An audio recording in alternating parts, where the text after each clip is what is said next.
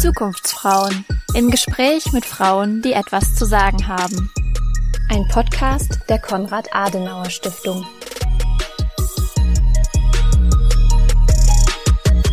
Hallo und herzlich willkommen zu einer neuen Folge der Zukunftsfrauen. Hier komme ich, Julia van der Linde, mit Frauen ins Gespräch über ihren Weg und ihr Engagement in unterschiedlichen gesellschaftlichen Bereichen. Sie erzählen ihre persönliche Geschichte, berichten über ihre Herausforderungen auf dem Weg zu mehr Mitbestimmung, sprechen über ihre konkreten Ziele und Visionen. Dabei plaudern sie unterhaltsam und fordern mit starker Stimme. In dieser Folge unterhalte ich mich mit einer Frau, die sich dafür einsetzt, dass wir auch in Zukunft gesund bleiben. Ulrike Hein-Rusinek ist leitende Ärztin am Forschungsstandort Biberach des Pharmaunternehmens Böhringer Ingelheim. Und wir sprechen in dieser Folge über ihren Einsatz für gesundheitliche Prävention, warum es sich lohnt, sich von Herausforderungen nicht unterkriegen zu lassen und stattdessen manches einfach zu versuchen. Und wie es zum ersten Seminar des Frauenkollegs in der Villa Colina in Cadenabia am Koma See kam. Ulrike Hein-Rusinek studierte mit einem Stipendium der Studienstiftung des deutschen Volkes Medizin an der Universität Düsseldorf und promovierte 1986 mit einer Arbeit über den Rehabilitationserfolg in der Gefäßchirurgie. Bis 2012 arbeitete sie als Fachärztin für Innere Medizin und Betriebsmedizin bei den Sana Kliniken Düsseldorf und war zudem Notärztin bei der Feuerwehr Düsseldorf. Darauf folgte der Wechsel ins Gesundheitsmanagement. Zunächst als leitende Ärztin im Gesundheitsmanagement bei der Rewe Group, dann als Head of Occupational Medicine and Health Management bei E.ON. Heute ist Ulrike Hein-Rusinek leitende Werksärztin bei Böhringer Ingelheim Pharma in Biberach. Darüber hinaus ist sie Lehrbeauftragte im Fachbereich Arbeits- und Sozialmedizin an der Universität Ulm sowie Dozentin für den Bereich Sozialmedizin der Nordrheinischen Akademie für ärztliche Fort- und Weiterbildung und Fachautorin für die Themen Prävention und Betriebsmedizin. Ulrike Hein-Rusinek ist außerdem an zahlreichen Stellen der Gesundheitspolitik ehrenamtlich engagiert. Herzlich willkommen, Frau Hein-Rusinek. Ich freue mich, Sie heute hier im Podcast zu Gast zu haben. Ja, vielen Dank, Frau van der Linde. Danke für die Einladung und ich freue mich auf unser Gespräch und bin schon ganz gespannt.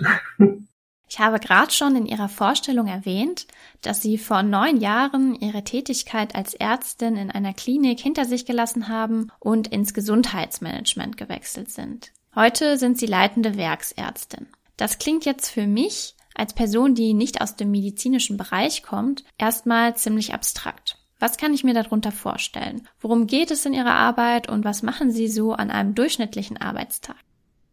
Ja, also ich hole jetzt mal etwas aus. Ich habe ja ganz klassisch in einer Klinik angefangen und bin dort Internistin geworden und Notfallmedizinerin. Ich war also sehr lange in einer internistischen Klinik, habe dann um Jahrtausendwende die Notaufnahme dort geleitet und war insgesamt, ich glaube, 25 Jahre bei der Feuerwehr in Düsseldorf als Notärztin. Das war so ein Nebenjob, das gehörte aber zum Klinikjob dazu. Und es fing dann schon an so um die Jahrtausendwende. Also die Jahrtausendwenden, ne? Sie wissen 1999 auf 2000, da sind ja so, so magische Zeiten, wo man auch überlegt, wie geht's denn jetzt weiter? Und ich war da auch schon in einem Alter, wo ich mir überlegte, ja, die Hälfte ist jetzt vielleicht vorbei. Was machst du denn den Rest deines Lebens? Also es sind so Momente, wo man einfach mal in sich geht und nachdenkt. Und ich habe da reflektiert, dass in den ärztlichen Funktionen, in denen ich bisher war, ich häufig Menschen erlebte, die ja fünf vor zwölf waren oder eher danach. Also gerade im Notarztdienst erleben Sie viele Menschen, die sind eher danach und in der Notaufnahme auch. Und das war eine sehr erfüllende Zeit. Und ich sag mal, Leben zu bewahren und zu retten ist eine wunderbare ärztliche Tätigkeit. Also ich will das überhaupt nicht kleinreden. Aber irgendwann habe ich gedacht, mein Gott, bei denen ist irgendwie allen schon der Zug abgefahren. Wollen wir nicht einen Schritt zurückgehen? Und da habe ich mein Interesse gefunden für die präventive Medizin. Und das ist die klassische Arbeitsmedizin. Das ist eigentlich das Fachgebiet, wo man viel früher einsetzt. Man hat also dann mit gesunden Menschen, vermeintlich gesunden Menschen, in einem hoffentlich gesunden Setting zu tun. Und ich habe dann mit einer Ausbildung angefangen, auch in einem mittleren Lebensalter schon. Aber das habe ich gedacht, das machst du jetzt nochmal, auf zu neuen Ufern. Und dann bin ich in meiner alten Klinik einfach zur Betriebsärztin geworden und habe da einen betriebsärztlichen Dienst aufgebaut. Und das hat mir sehr viel Spaß gemacht, weil man hat dann auf einmal die Kollegen, mit denen man sonst früher gearbeitet hat, aus einer ganz anderen Perspektive gesehen, nämlich der des Gesundheitsberaters. Dann ist etwas passiert, was auch vielleicht typisch ist für ein Frauenleben, ähm, nachdem mein Vater gestorben ist, meine Mutter war schon vorher verstorben, mein Vater war am Ende auch pflegebedürftig, hat sich für mich der Horizont auch durchaus geweitet meine Kinder waren dann auch schon so aus dem Gröbsten rauf unterwegs im Studium, dass ich mir überlegte, willst du eigentlich weiterhin da bleiben, wo du bist? Und dann habe ich nach 27 Jahren im öffentlichen Dienst gekündigt, was meine damalige Geschäftsführerin sehr irritierte, weil ich glaube, sie haben gedacht, ich wäre inventarisiert. Also nach 27 Jahren öffentlicher Dienst, da gehören sie einfach dazu, da denkt keiner mehr nach, ob man vielleicht gehen könnte. Und dann habe ich gekündigt und dann bin ich, wie Sie sagten, ins Gesundheitsmanagement bei verschiedenen Konzernen. Und das war eben dann die Motivation, genau die Prävention noch mehr zu vervollkommnen, Dinge in den Konzernen auch zu bewegen, die eben gesunde Arbeitsplätze machen für gesunde Beschäftigte. Und da in dem Bereich bin ich immer noch tätig, allerdings seit drei Jahren jetzt ein bisschen back to the roots. Ich leite jetzt einen werksärztlichen Dienst an einem großen Forschungszentrum mit 7000 Beschäftigten. Da gibt's also auch Chemikalien, durchaus Hitze, Lärm, alles Mögliche, also klassische Risikoarbeitsplätze. Das heißt, wir machen da klassische Arbeitsmedizin. Wir machen Vorsorgen und schauen, dass den Menschen am Arbeitsplatz nichts geschieht. Aber wir machen auch Notfallambulanz für die Betroffenen vor Ort und wir machen Rettungsdienst. Also im Grunde ist das wieder eine Verbindung aus dem, was ich bisher vor auch gemacht habe. Und das ist eine sehr schöne Kombination. Und das bedeutet eben, dass man durchaus auch Einsätze hat, Notfalleinsätze, aber eben auch einen Blick auf die gesunden Arbeitsverhältnisse in diesem Setting und auf die Einzelnen, die sich ja möglichst gesund erhalten sollen, damit sie nicht krank werden. Wir machen allerdings auch Vorsorgen und erkennen durchaus bei gesunden Problemfelder schon, die wir dann frühzeitig angehen können. Und das ist der Charme der Arbeitsmedizin, dass wir eben nicht fünf vor zwölf kommen, sondern deutlich früher. Und das ist ein sehr befriedigendes Arbeiten. Menschen von der Relevanz von Prävention zu überzeugen und zur Prävention zu motivieren, das stelle ich mir ziemlich herausfordernd vor. Die Bequemlichkeit muss schließlich für etwas überwunden werden, das eventuell mal in der Zukunft ansonsten auftreten könnte. Wie motivieren Sie dazu und gibt es Bereiche, die besonders wichtig sind oder besonders oft vernachlässigt werden?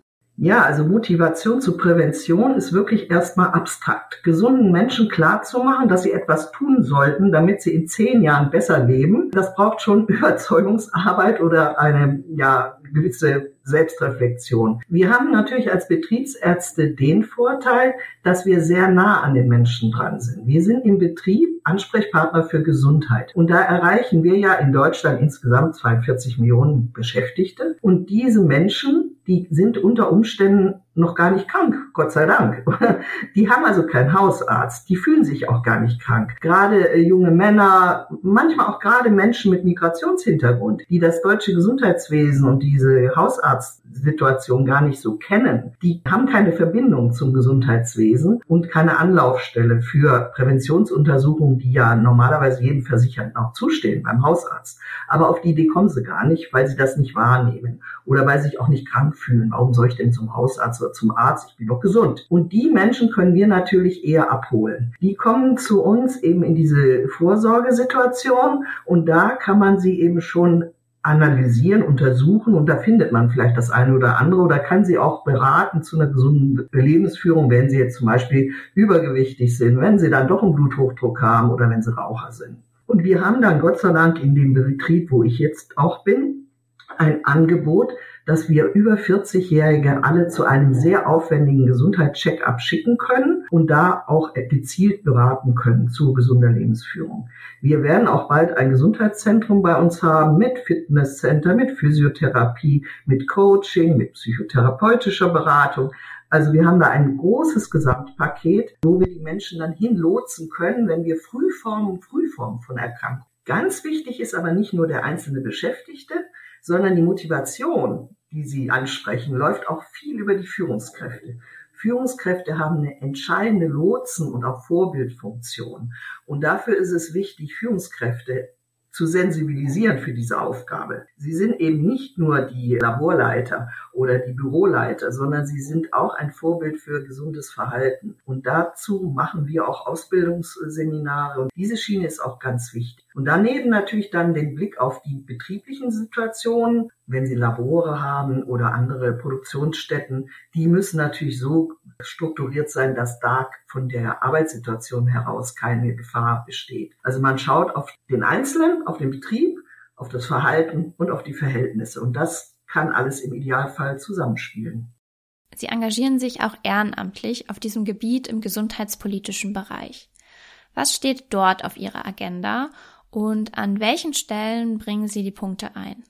Ja, wir machen ja im Betrieb auch vielfach die Erfahrung, dass die äh, früheren klassischen physikalischen Gefahren, also äh, Lärm, äh, Hitze, Chemikalien, Intoxikation, dass das Gott sei Dank zurückgeht durch sehr wertvollen Arbeitsschutz, aber die psychischen Belastungen immer mehr ansteigen. Und da findet im Moment auch durch diese Änderung der Arbeitswelt ein großer Change-Prozess statt. Und wir versuchen jetzt auf anderen Ebenen auch Menschen dafür zu begeistern, sich diesem zuzuwenden. Wir haben zum Beispiel hier in Düsseldorf vor zweieinhalb Jahren ein Werkstattgespräch im Landtag gemacht zum Thema Erste Hilfe im Betrieb für die Psyche. Und es geht um frühe Hilfsangebote für psychisch derangierte Menschen. Das können Sie Burnout-Prävention nennen oder Resilienzförderung.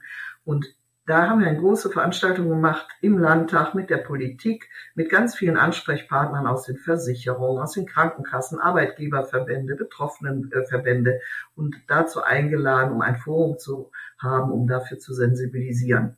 Und das ist ehrenamtlich. Ich bin Vorstand der Frauenunion Düsseldorf. Wir haben da Arbeitsgruppen zum Thema Gesundheit und da engagieren wir uns, dieses Thema zu präsentieren und auch in die Medien und in die Gesellschaft zu bringen.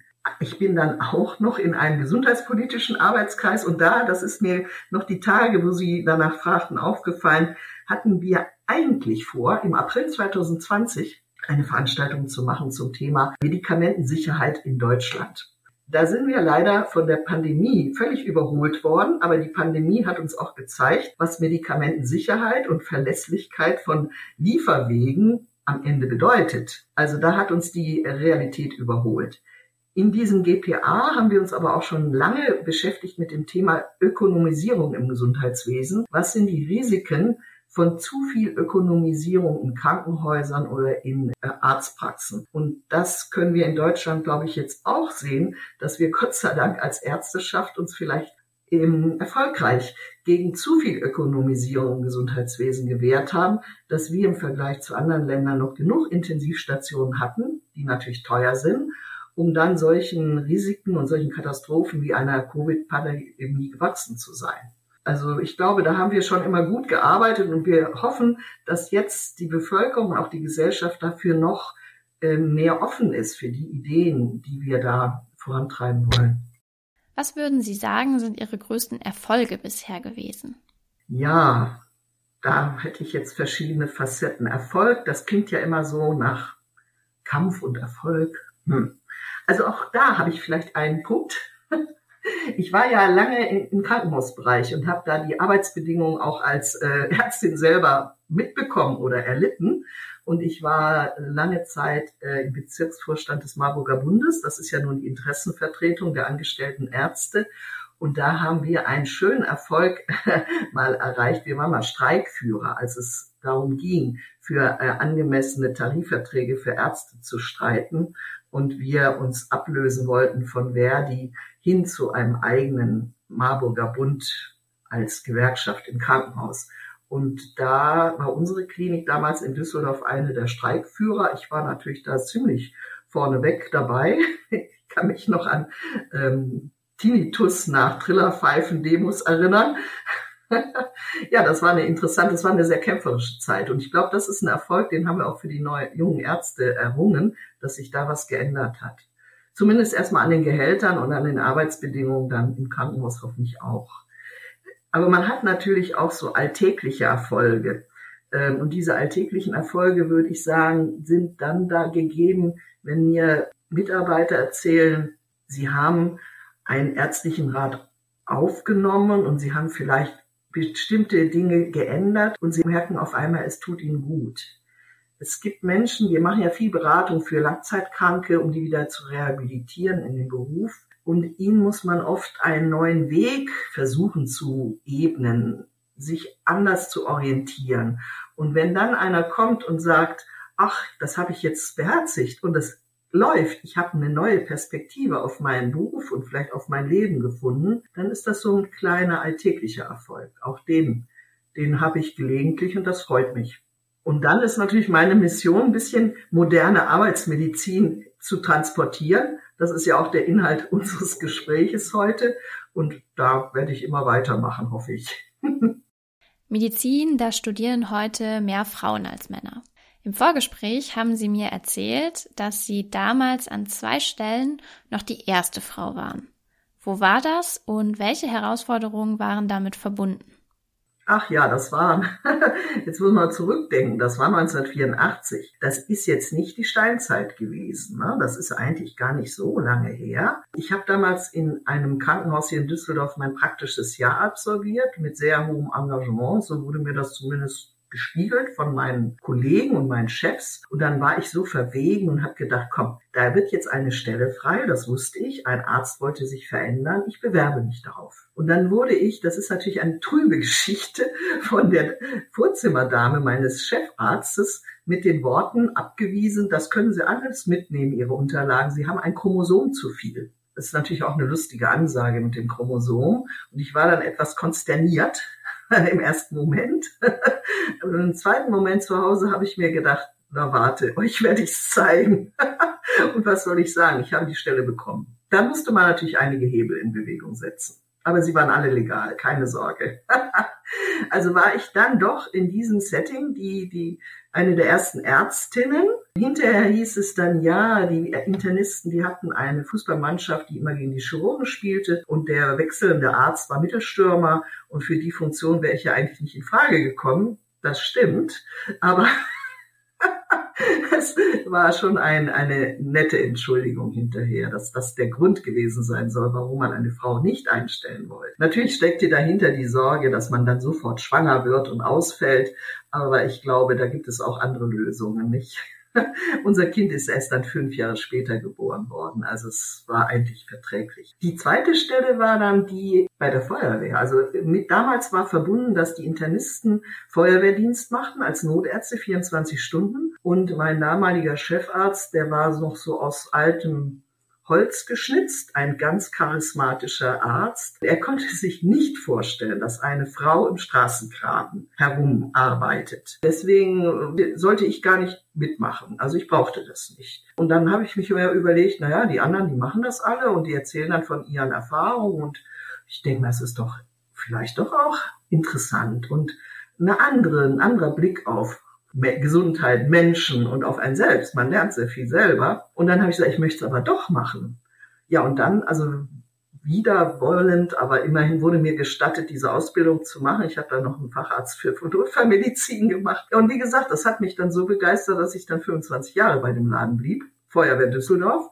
Also das kann man als Frau auch schultern und mittlerweile, das sagen Sie ja, wir haben überwiegend Medizinstudentinnen, also auch junge Ärztinnen, ist es selbstverständlich, dass da in der, zumindest bei den Ärzten, genauso viele Ärztinnen sind wie Ärzte. Und auch die Bastion der Feuerwehr Düsseldorf, also ein Männerbetrieb, wurde dann doch geknackt. Und es gibt jetzt sogar auch Feuerwehrfrauen. Das ist viel später noch passiert. Also da ist ja einiges noch zu machen, was Gleichstellung und Gleichberechtigung angeht.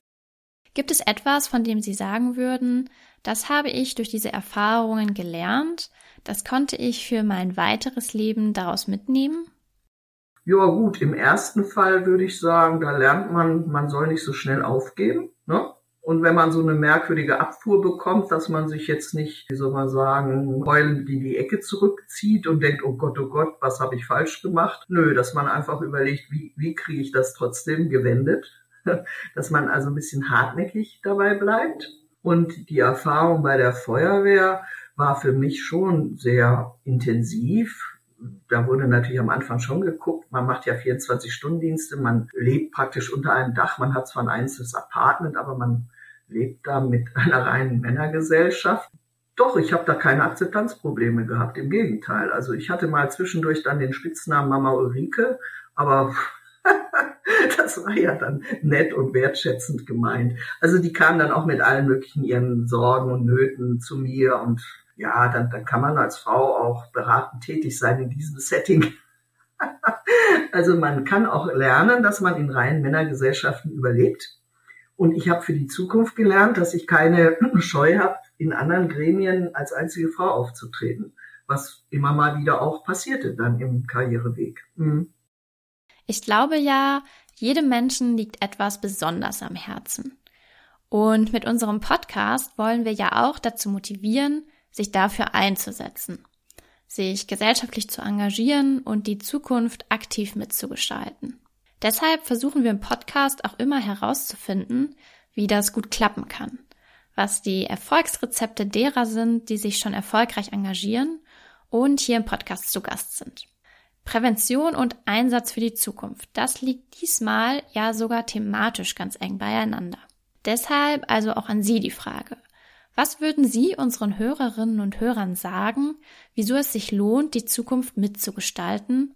Und gibt es etwas, das Sie insbesondere Frauen mit Blick auf ehrenamtlichen Einsatz aus Ihrer Perspektive mitgeben wollen würden?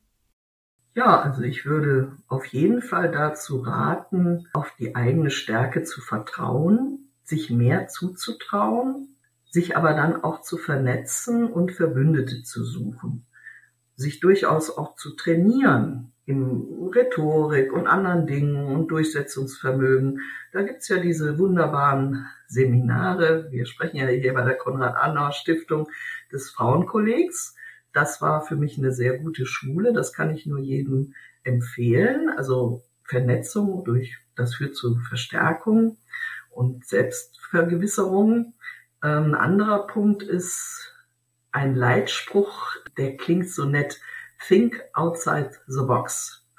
Also außerhalb der Konventionen denken. Dieser Spruch Think outside the box ist das Leitmotto der Universität, an der mein Sohn am Ende sein Master gemacht hat, nämlich in London an der LSE, London School of Economics.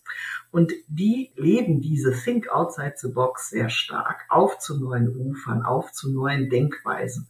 Und das, finde ich, ist auch ein ganz gutes Motto für jede Frau, dass sie sich nicht in diesen Konventionen gefangen fühlt, sondern auch mal bewusst outside the box denkt, mit anderen zusammen und sich ja mutig fühlt, es zu machen und auszuprobieren. Das führt vielleicht noch zu einer anderen Idee.